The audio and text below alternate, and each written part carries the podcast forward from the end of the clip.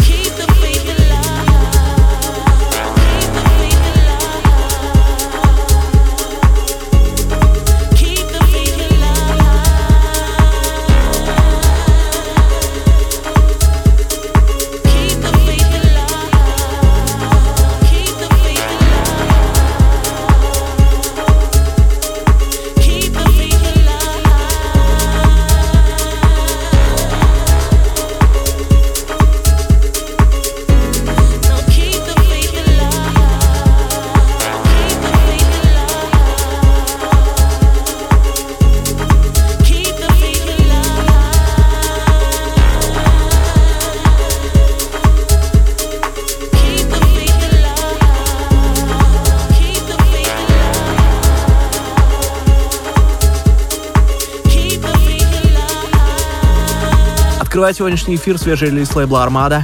Это Cornelius S.A. featuring Ole с треком Fate.